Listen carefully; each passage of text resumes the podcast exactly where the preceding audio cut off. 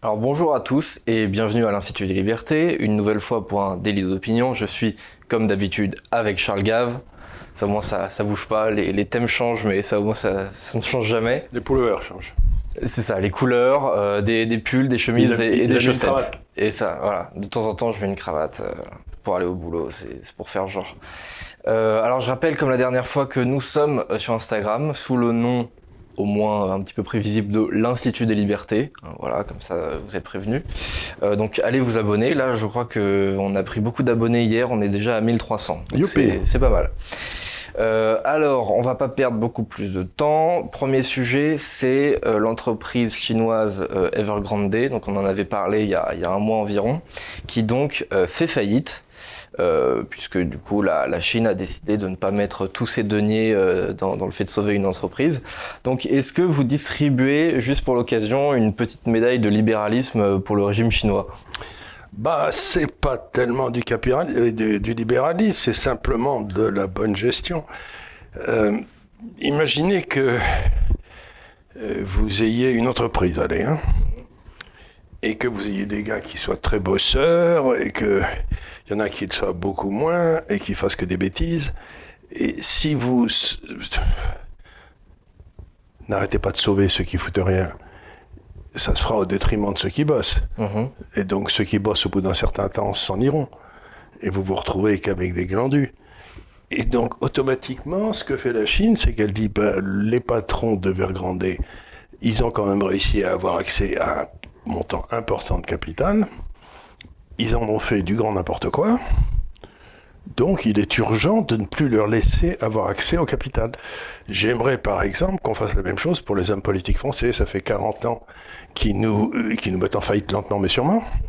Et ça fait rien, dès qu'il y a des élections, ils se précipitent tous sur, avec des brillantes idées sur les nouvelles façons qu'ils auraient de gagner, dépenser un argent qu'ils empêchent les autres de gagner. Donc, si vous voulez, il y a, euh, moi, je trouve que c'est un simple rappel de ce qu'est la vraie vie. Quoi. C'est, euh, tout, en traitant d'ailleurs les nouveaux acteurs politiques d'incompétents, pour nous faire croire qu'au moins il y a... Oui, parce que, c'est extraordinaire, celui, celui qui se présente, puisque c'est lui dont vous parlez, Zemmour. On dit, vous n'y connaissez rien. Mais on espère qu'il n'y connaît rien, parce que si ceux, -là, si ceux qui sont là depuis 40 ou 50 ans, ils connaissent quelque chose et nous ont emmenés là où il est, euh, là où on est, euh, ça leur sert à rien toute cette connaissance. On a, je veux dire, c'est vraiment l'histoire des, des aveugles qui, fou, qui disent au type eh, vous, voyez rien, quoi, mais. Euh, c'est la vieille blague, c'est voyant, voyant, disait l'aveugle, mais. Euh, on, là, on a des aveugles qui nous expliquent, qui vont nous amener droit sur le chemin qui nous mène au précipice, quoi. Mais, euh, donc, c'est, encore une fois, il n'y a rien d'étonnant à ce que dans un système qui fonctionne, les gens qui gèrent mal leur boîte fassent faillite.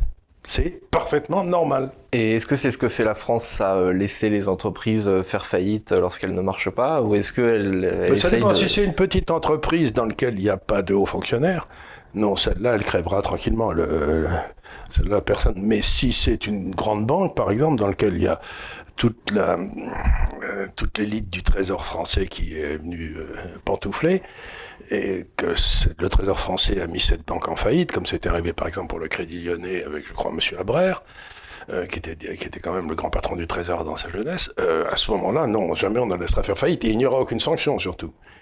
Euh, moi, je, m'en fous si vous voulez, mais il est quand même extraordinaire que dans la crise de 2008-2009, où il y a eu des, des pertes absolument gigantesques qui ont été faites partout, il n'y ait pas eu une sanction judiciaire quand les savings and loans avaient sauté dans les années 80, c'était des banques d'épargne aux États-Unis parce qu'il y avait toute une série de malversations. Et, euh, eh bien, je crois qu'il y en avait plus de 300 chefs de savings and loans euh, qui étaient allés en tôle.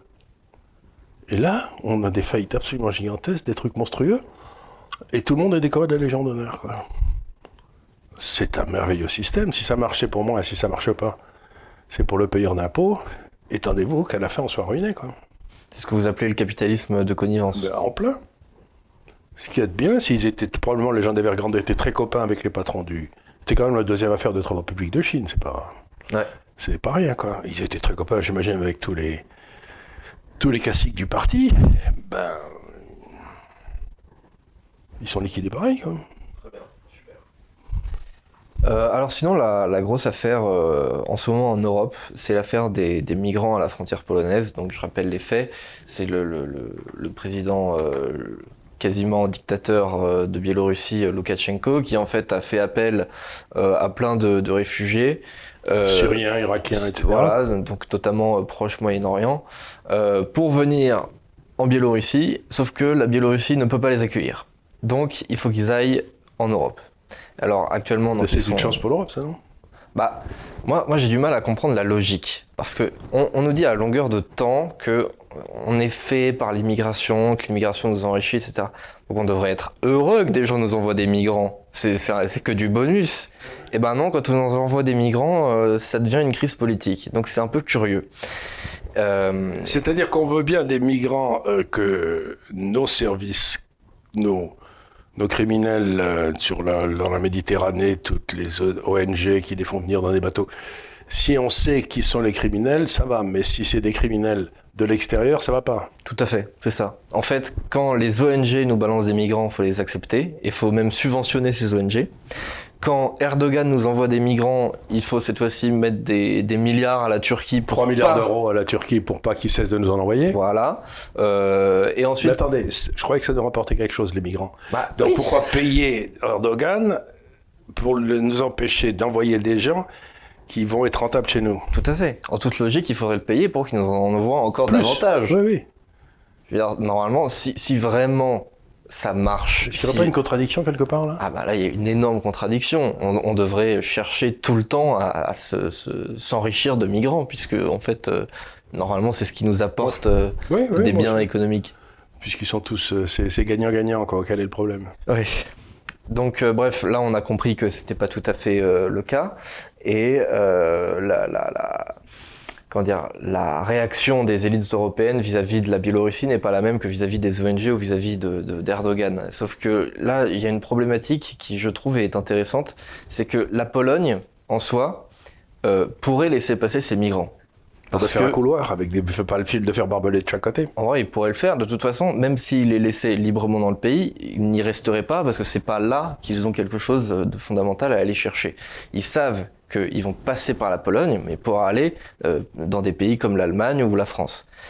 Et là, ce que je trouve absolument euh, fantastique, c'est une espèce d'union européenne de fait, mais cette fois-ci, pas l'Union européenne administrative qu'on connaît, enfin qui s'est mise en place depuis les années 50, mais une Union européenne de civilisation et de conscience civilisationnelle, de, euh, de fraternité, de moi je les stoppe à ma frontière, parce que même si moi je m'en fous, j'ai pas envie qu'ils viennent chez toi. Et ça, je trouve ça absolument fantastique. Mais c'est pas dans les traités, ça, si? Non, c'est pas du tout dans les traités. C'est pas dans les traités, c'est mais euh, c'est pas un peu ce que dit euh, euh, Orban? Bah, justement, Orban, c'est un peu un. C'est un peu ce qu'il dit. Ce qu'il dit, dit, ce qu'il peu, c'est qu'en principe, on est des civilisations chrétiennes, donc il faut. Totalement. Faut peut-être. C'est embêtant, ça, hein, parce que il y a rien de pire, si vous voulez, que quand un politique médiocre, comme souvent ils le sont, hélas, euh, se voit euh, coincé dans ses propres contradictions. Quoi. Et là, ça me paraît être une contradiction. Donc, si je comprends bien, si l'immigrant vient euh, de l'Algérie, on dit rien. Avec une ONG, là, on dit rien, on n'a rien à dire. C'est... Mais par contre, s'il vient de quelqu'un qui est pas bien, comme le Lukashenko, Lukashenko ça, c'est pas bien du tout. Et s'il vient de Turquie, ça va à peu près parce que euh, il, règle le débit, quoi, en quelque sorte. Donc c'est une justice à la tête du client, quoi. Il n'y a pas un principe directeur. Non, pas du tout. C'est. Euh, il n'y a pas un principe universel d'accueil des migrants en fonction de. En fonction de ceci ou de cela. Euh, et chaque pays a une réaction différente, j'imagine. Bah, j'ai l'impression quand même que beaucoup de pays, y compris les pays qui sont censés être euh, un peu progressistes euh, d'Europe euh, occidentale, voient quand même la situation et se disent il faut quand même barrer la frontière. Et moi, je vois surtout en France, alors je vais pas regarder tellement les, réactions dans les pays comme la Belgique ou l'Espagne, où là c'est un peu plus un peu plus libéral sur la question migratoire.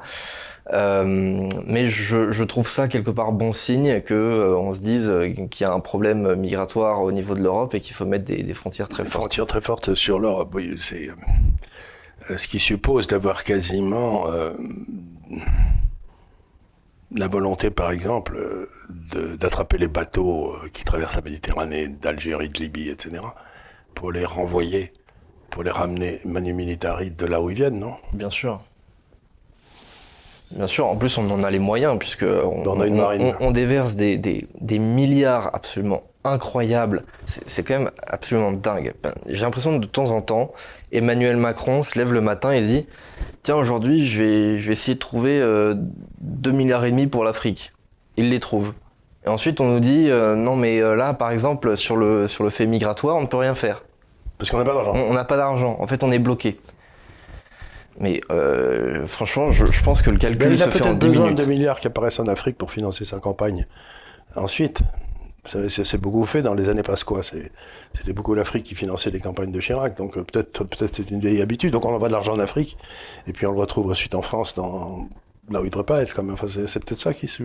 Ah, peut-être qu'il peut y avoir un mouvement de, de propagande pro-Macron en Afrique. Ensuite, on envoie les migrants. Les migrants sont naturalisés. Hop, ensuite ils peuvent voter et vote Macron jusqu'à l'infini. Et vote Macron, c'est pas impossible, c'est pas impossible. Il faut, faut s'étonner de rien.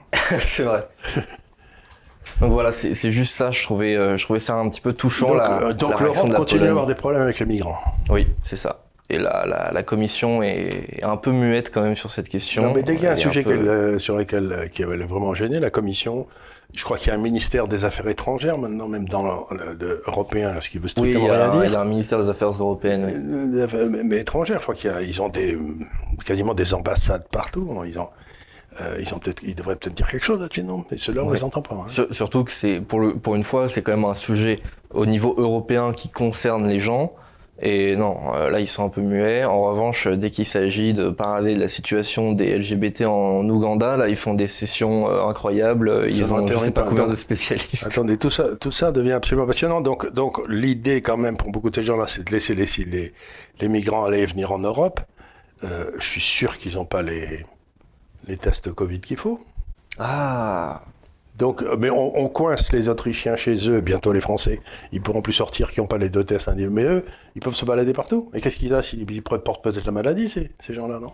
Euh, Oui, euh, d'ailleurs, il n'y a peut-être pas que la nouvelle maladie Covid non, non, ils peuvent en dans, quelques autres. Donc, oui. On est, on a quelques contradictions qu'il va falloir résoudre un de ces jours. C'est ça. Donc ensuite, sujet suivant, ce matin je suis tombé sur un article dans, dans, dans Atlantico que j'ai trouvé génial. Euh, il faisait un, parallèle, cet article, entre Zemmour, ce que possiblement Zemmour allait donner politiquement, c'est-à-dire euh, ils étaient dans, dans, l'hypothèse où Zemmour arrive au second tour, il redéfinit la droite, mais il ne gagne pas contre Emmanuel Macron. Euh, ce qui, à l'heure actuelle, est quand même la chose la plus probable. Et il faisait un. il peut gagner les législatives euh, aux législatives, alors il y a toujours un élan présidentiel. Maintenant, il sera peut-être moins fort là, au deuxième présidentiel pour euh, la République en marche, ça va être dur. Hein. Euh, oui, oui, je pense que ce sera déjà beaucoup moins fort qu'en 2017, et peut-être que justement l'opposition, euh, du coup peut-être pro Zemmour, peut faire quelque chose d'intéressant à l'Assemblée.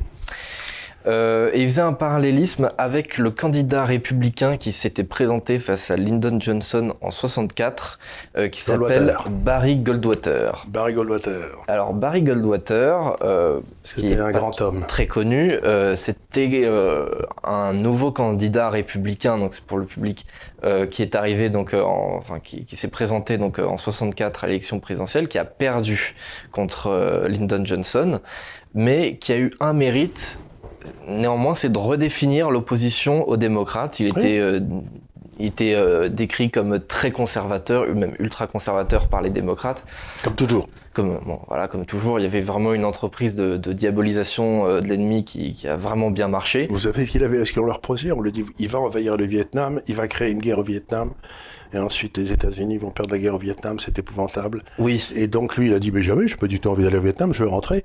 Mais ceux qui, celui qui a été au Vietnam, c'est Lyndon Johnson. Exactement. Et donc, c'est assez rigolo de voir qu'ils ont accusé euh, ce pauvre Goldwater, qui était un homme bien, de tous les crimes qu'ils ont commis ensuite. Oui, c'est ça. Bah, c'est comme avec Trump, c'est euh, un va en guerre, etc. Bon, finalement, c'était. C'est euh, le seul qui n'a pas déclenché de guerre quand il a été au pouvoir depuis je sais pas combien de présidents américains. ouais, peut-être depuis 40 ans. euh, et euh, il y avait aussi une campagne euh, incroyable parce qu'il y avait le, le, le, souvenir des missiles de Cuba en 62. Du coup, c'était, euh, mais il va relancer la, la, crise avec l'URSS, etc. Enfin bref. Et, euh, et, alors, il a eu ce mérite-là de redéfinir l'opposition. Lui, lui-même n'a pas gagné, mais derrière, ça a donné euh, Nixon, ça a, ça a donné Reagan aussi. Beaucoup. Et, et là, Beaucoup plus Reagan que Nixon. Oui. Voilà, c'était plus dans la ligne Reagan, dans une ligne vraiment très très libérale. Et, euh, et du coup, c'est comme ça au final que ses idées ont percé. C'est en étant d'abord candidat d'un camp, même si euh, il perdait. Euh, Est-ce que vous vous voyez aussi ce, cette forme de parallélisme avec ce que peut donner Zemmour C'est pas du tout impossible, ou mais l'embêtant c'est que je suis pas sûr qu'on ait le temps. C'est un problème, ouais. Je dois dire que c'est pas comme si on avait 30 ans devant nous pour remettre le pendule à l'heure. Ouais. Je peux me tromper, mais j'ai l'impression qu'on est on a très peu de temps pour euh, renverser l'espèce de tendance lourde qu'on nous a collée depuis 40 ans. -hmm. Et, euh, si, euh, si euh, un européiste convaincu est élu encore une fois, bon, je crois que les carottes sont cuites. Quoi. il n'y aura, plus grand-chose à attendre. La, France, la France, en tant que puissance souveraine, aura disparu. donc, ça, ça, me paraît une idée intéressante intellectuellement. Mais je crois pas, c'était en 64, et, et, ce brave Reagan a été élu en 80, donc c'était 16 ans après. Je crois pas qu'on ait 16 ans. Ouais. Ah, peut-être euh, plus courte échéance, peut-être 2027 éventuellement. Mmh, oui, c'est bien, mais euh, c'est comme de dire en 1940, si vous voulez, que vers 44, on aura trouvé une solution. Quoi. en 1940, on avait pris une branlée. Euh, bah, il n'y avait pas d'autre choix que de continuer à se battre, tout en sachant qu'on n'avait aucune chance. Oui. Bon, après, même si on perd en 2022, il faudra quand même continuer à. Il faudra à se continuer à se battre, mais. Il y a celui qui a écrit, vous savez, historiquement correct. Et, oui, euh, Jean Sévilla. Jean Sévilla, qui vient de lire un livre sur. Euh, d'écrire un livre, je crois, qui est passionnant sur le, le dernier carré, c'est-à-dire les gens qui continuent à se battre alors qu'ils alors qu'ils savent qu'ils ont perdu. Ben, je crois que si on perd cette fois-ci, on sera dans le dernier carré. On devra continuer à se battre tout en sachant que c'est foutu. Mais ça fait rien. On le fera. Ah, Mais pour, à ce moment-là, c'est pour l'honneur. C'est ça. C'est pour l'esthétique. C'est pour l'honneur, c'est pour dire, ben oui, ben, ben, en tout cas, je, moi, pas moi je ne signerai pas. Oui, ça passera pas par moi. Ça passera pas par moi. Très bien. Et, et ce qui ramène à la, la, au sommet la notion d'honneur, encore une fois. Et il faut pas oublier que, que, les gens mouraient dans le temps parce qu'ils ne voulaient pas perdre leur honneur. Donc il va falloir peut-être, en effet, il y a un certain nombre d'entre nous qui, qui, acceptent de mourir pour ne, pas, pour ne pas perdre notre honneur. Ça va pas être facile. Non, c'est sûr. On n'est pas, on n'est on n'est plus très habitué à ça. Non, mais certain.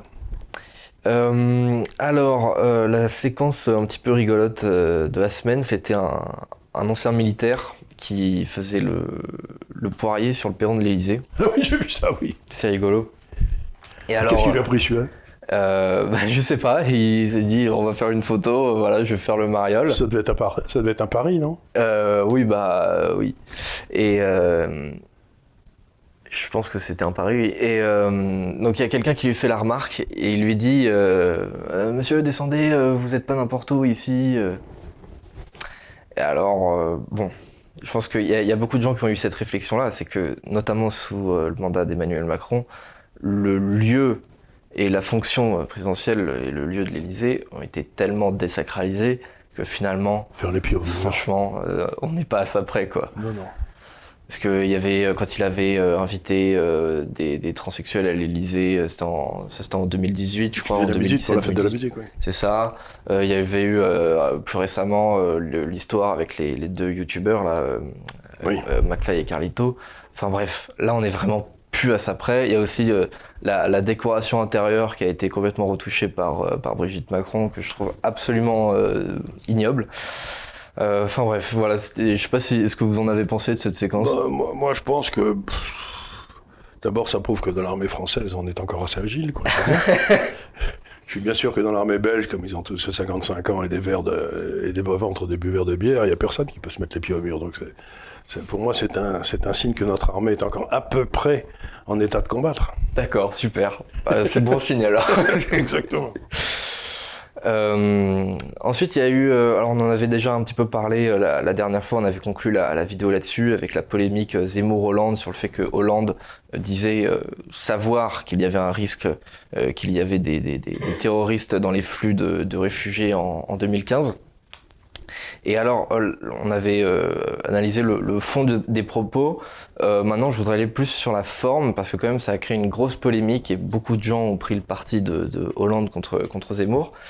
Et alors, j'ai envie de vous demander, dans, la perspective de, gagner 2022, est-ce que Zemmour doit adoucir un petit peu ses propos sur la forme quand il, s'exprime de, cette manière-là?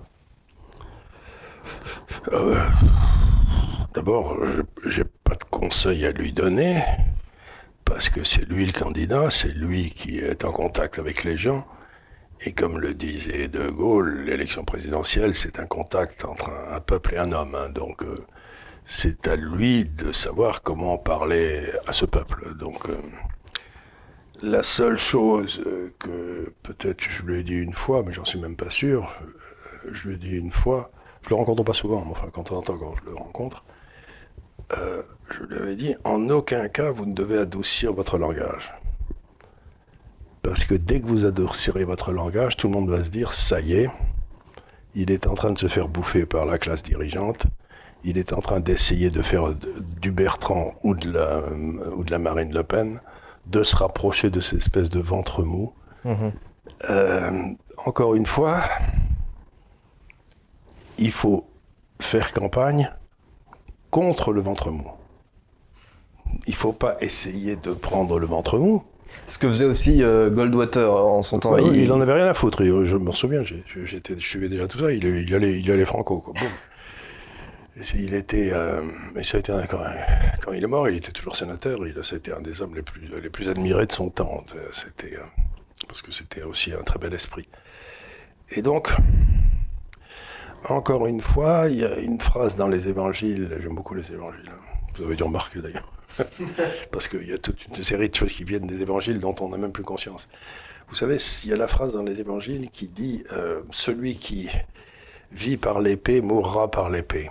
Et en fait, je me suis laissé dire, je ne sais pas si c'est vrai, que la vraie phrase, c'est celui qui vit avec une épée périra sur cette, sur cette épée.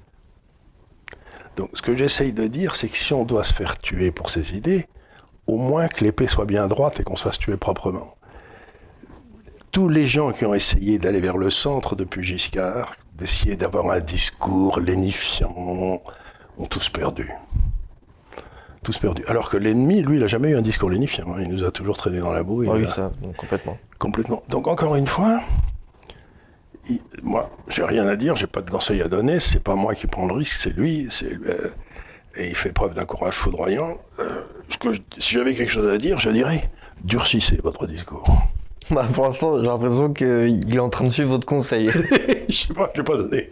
Mais ça me paraît tellement évident, il faut leur rentrer dedans c'est ce qu'il fait. Il faut leur rentrer dedans et leur rentrer en disant non seulement vous avez, vous avez trahi, mais vous avez été des lâches. Vous avez été non seulement des lâches, mais des incompétents. Et une fois que vous avez été incompétents, vous n'avez même pas eu l'honneur d'aller voir les familles des victimes parce que pas devant la presse. Mhm. Donc, si vous voulez, encore une fois, quand on arrive à ce degré de déréliction d'un gouvernement, on ne lui trouve pas d'excuses. On lui rentre dedans et dit vous, vous êtes lâche, incompétent, Gros, lait, bête. Il n'y a pas de, ce, que je trouve, ce que je trouve vraiment incroyable, c'est quand même, du coup, rappel des faits. On a un président en exercice qui sait qu'il prend un risque considérable de, de laisser rentrer des terroristes légalement dans son pays. Dans son pays. Et en plus, une fois que l'acte de terrorisme a commencé, il paraît qu'il y avait des gens qui étaient en face, qui auraient pu rentrer, des militaires qu'on a laissés, à qui on n'a pas donné l'ordre. Oui, ça c'est à cause de Valls. C'est à cause de Valls, mais enfin, qu'on n'ait pas donné l'ordre à, ces militaires d'aller nettoyer tout de suite le. Donc il y a deux actes l'un derrière l'autre qui sont, qui sont, mais qui auraient dû normalement, on aurait dû demander la démission du ministre de l'Intérieur ou du Premier ministre, mais immédiatement, ils auraient dû être chassés. on, l'a caché. On a une erreur de, prévention en, laissant rentrer des terroristes. On a une erreur d'action en étant euh, très mauvais sur la mise en place de, des opérations de, sauvetage. Qu'est-ce que ça veut dire le fait? Alors, il est possible qu'il y ait eu un officier qui était là avec des hommes de troupe, qui était pas loin, qui était pas avec des, hommes et, qui, et à qui on n'avait pas donné la permission, s'il y avait des troubles, y allait tout de suite, Ouais. sans demander la permission à qui que ce soit. Il y allait. Donc ça veut dire qu'il avait des ordres de ne pas y aller, Ouais. d'attendre l'ordre officiel. Mais c'est incroyable qu'on donne à un officier comme ça. C'est une histoire de dingue. C'est une histoire de dingue. Donc toute cette histoire est une histoire de fou. Mm. Et donc non, mon cher Eric, il faut durcir votre discours. Il faut les discréditer à jamais. Cette classe politique doit disparaître complètement. Super, je suis complètement d'accord. Euh, ensuite, euh, Je suis un diplomate hors pair. Hein. on a vu ça. savoir. Euh, depuis quelques semaines maintenant, il y a Bruno Le Maire qui arrête pas de nous dire qu'on a une croissance record cette année. Bon, alors ça m'énerve. Donc là, maintenant, raison. on va en parler une bonne fois pour toutes. Je crois qu'on a moins 8% en 2020. Oui. Et du coup, il nous dit là, euh, plus euh, 5% en 2021, c'est un truc de dingue. Bon, alors, on va prendre un, un cas d'école, littéralement. Vous avez une moyenne de 12. Ensuite, vous, avez- vous tombez, vous avez une moyenne de 6 au, au deuxième semestre, oui. au deuxième trimestre, pardon. Vous repassez à 9. Et ensuite, vous repassez à 9, c'est-à-dire une progression de 50%. Bon, est-ce que c'est bien pour autant Non, vous ne passez Moi, je pas l'année c'était très suivante. bien parce que c'est à peu près mes notes quand j'étais en classe. Donc je trouve que je faisais de mon mieux, les gars. Faut pas m'en vouloir. hein. Non, mais euh, ceci dit, j'aurais pu faire mieux sans doute. Mais Non mais euh, là, vraiment, ça, m'énerve parce que c'est Et vraiment... en plus, encore une fois, si vous voulez, il prend le, le- le- le- le machin du PIB. Bon, alors, je- il faut le réexpliquer une fois, j'ai déjà expliqué d'un ou deux papiers, mais je vais le réexpliquer. Le PIB, c'est la somme des valeurs ajoutées dans le pays. Alors, si c'est le secteur privé euh, qui, fait le PIB, bon, ben, vous prenez grosso modo euh, les profits des entreprises, vous ajoutez tout ça, combien elles ont dépensé, combien elles ont re- vendu, et puis la différence, c'est le PIB, ça c'est le PIB du secteur privé. C'est des transactions volontaires dans lesquelles il y a des prix de marché qui vous, permettent de calculer la valeur ajoutée créée par l'entreprise. Parfait. Comment on, comment on mesure la valeur ajoutée dans le PIB dans le secteur public? On ne sait pas. Il n'y a pas moyen puisqu'on ne peut pas mesurer la productivité, puisqu'il n'y a pas de prix. Il n'y a pas de prix de marché. Mhm, ouais. Donc qu'est-ce que ça veut dire? Ça veut dire que le PIB, la, la valeur ajoutée du secteur public, c'est les salaires payés aux fonctionnaires. Donc vous, vous embauchez 100 000 fonctionnaires de plus et le PIB passe au travers du toit. Et comme on les paye Avec de la dette qui passe au travers du toit. Tout ce que je demande aux Français, c'est qu'ils regardent la croissance du PIB en valeur sur les deux dernières années Ouais. et qui- qui soustraient l'augmentation de la dette dans les deux dernières années. D'accord, ouais. Et ils verront qu'on s'enfonce à toute allure. D'accord. Donc, monsieur le maire, bon, il a fait normal sud plaindre. Ça ne veut pas dire qu'il sait faire une soustraction et une addition. Il c'est probablement, c'est c'est probablement trop. Je, sais en tout cas qu'il sait pas faire une règle de 3. Mais en tout état de cause, cet homme, je lui confierai pas la gestion de- du budget de mon ménage. hein. Il sait pas, il sait pas, il sait pas faire une. euh, Il doit être tout le temps en déficit sur son compte bancaire. hein. Ouais, faudrait vérifier ça. Mais vous inquiétez pas, il fera un chèque. Donc euh, voilà, je voulais juste traiter ce, ce, ce truc-là de la croissance parce que ça m'énerve. Euh, Ils, ils se prennent vraiment pour, euh, pour des Mozart de, de l'économie. Mais en plus, si vous voulez, a la croissance croissance du. PIB. Vous prenez le PIB allemand, le PIB français, depuis 25 ans, ils ont exactement la même croissance. C'est la même chose. Vous regardez à l'intérieur de la bête, la production industrielle allemande est montée de 25%, la nôtre a baissé de 15%. oui. Ouais. La différence, c'est que nous, notre État est passé de 40 à 60, et le, le leur, il est resté à 40. Donc, la France s'est appauvrie depuis 25 ans, en embauchant des fonctionnaires et en le payant par de la dette. Et, mais le PIB était exactement le même. Donc le PIB, c'est un machin inv- inventé par les politiques pour continuer à gérer comme des cochons dans n'importe quelle entreprise. Qu'est-ce que vous faites? Vous prenez vos coûts, vous, vous prenez vos ventes, je vends du temps, vous enlevez les coûts, et ça vous donne la valeur ajoutée, grosso modo. hein. Qu'est-ce qu'on fait aujourd'hui dans le secteur public? Vous prenez les ventes, mais sais pas trop ce que c'est, enfin le, le, le coût, allez. Vous enlevez vous, vous enlevez les coûts, vous, vous devriez enlever les coûts, mais là vous les rajoutez.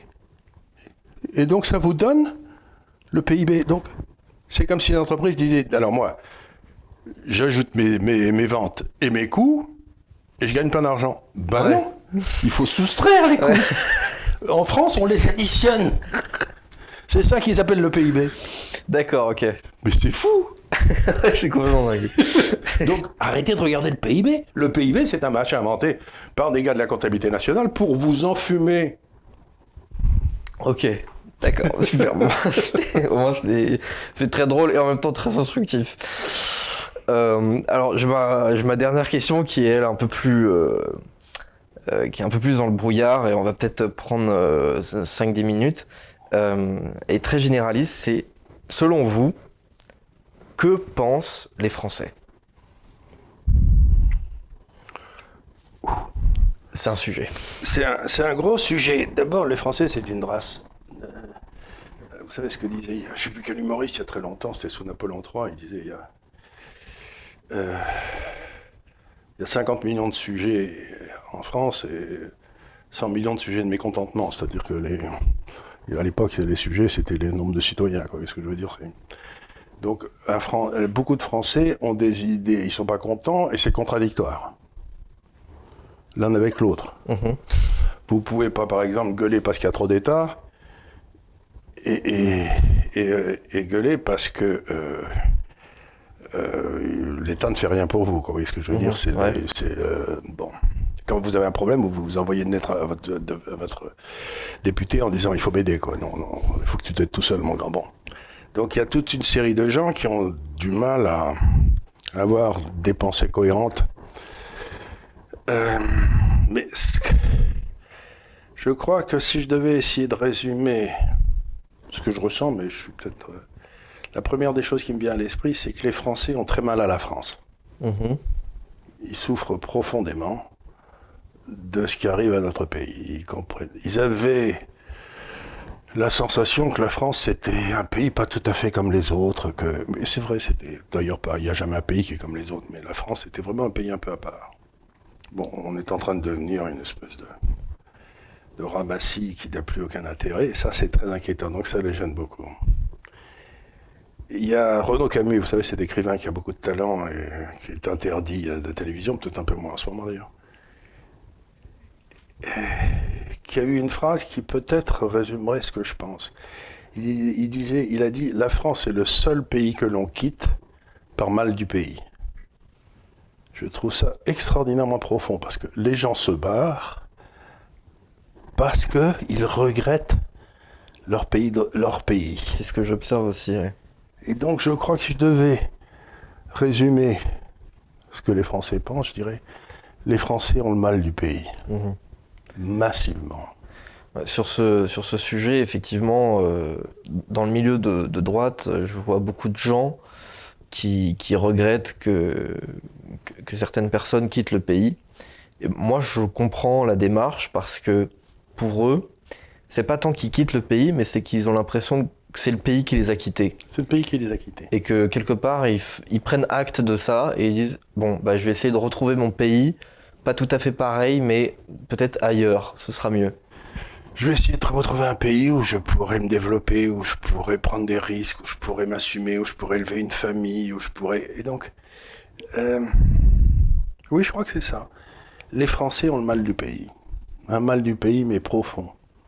Et vous remarquerez que euh, tous les candidats, depuis longtemps, ne parlaient que de la République. la République par-ci, et la République par-là. Vous avez un gars qui arrive qui se met à parler de la France. Et d'un seul coup, les gens ont les oreilles qui se dressent en disant Tiens donc, il y a quelqu'un qui enfin me parle du pays. Et, pays en français, c'est un, mot qui est très curieux parce que ça veut dire à la fois la France et ça veut dire aussi le village. Mhm. Le village, la région. Mon pays, je suis. Quand j'étais au service militaire, il y avait des gars qui étaient du même pays. Ils étaient du même village, donc euh, ils se baladaient toujours ensemble, ils se quittaient pas. Donc le pays, c'est quelque chose, ça veut dire vraiment quelque chose auquel on est très profondément attaché. Et je crois que euh, la France a le mal du pays, oui, très profondément. Bah, j'espère que vous avez raison, j'espère que les Français ont conscience que leur pays est plus tout à fait euh, le leur, qu'il est plus tout à fait le même. Et par conséquent, euh, c'est ce qu'on essaye d'impulser comme, comme idée un peu à l'Institut des libertés, c'est essayer de, faire en sorte qu'on retrouve le pays. Les gens, qu'on retrouve le pays et que les gens se renseignent sur leur propre pays. C'est-à-dire qu'après 20 ans d'éducation, en France, ils ne savaient rien sur leur pays. Complètement. Ils ont, on les a décervelés. C'est ouais, dramatique. Et, donc, ben, qu'ils lisent, qu'ils écoutent, qu'ils écoutent des vieilles conférences, que. Euh, il, faut, il, faut, il faut se remettre de cette éducation qu'on nous a fournie pendant 25 ans, 30 ans. Où on a... Bien sûr. Ouais. Lisez des livres, regardez des, des reportages. Euh, je pense que.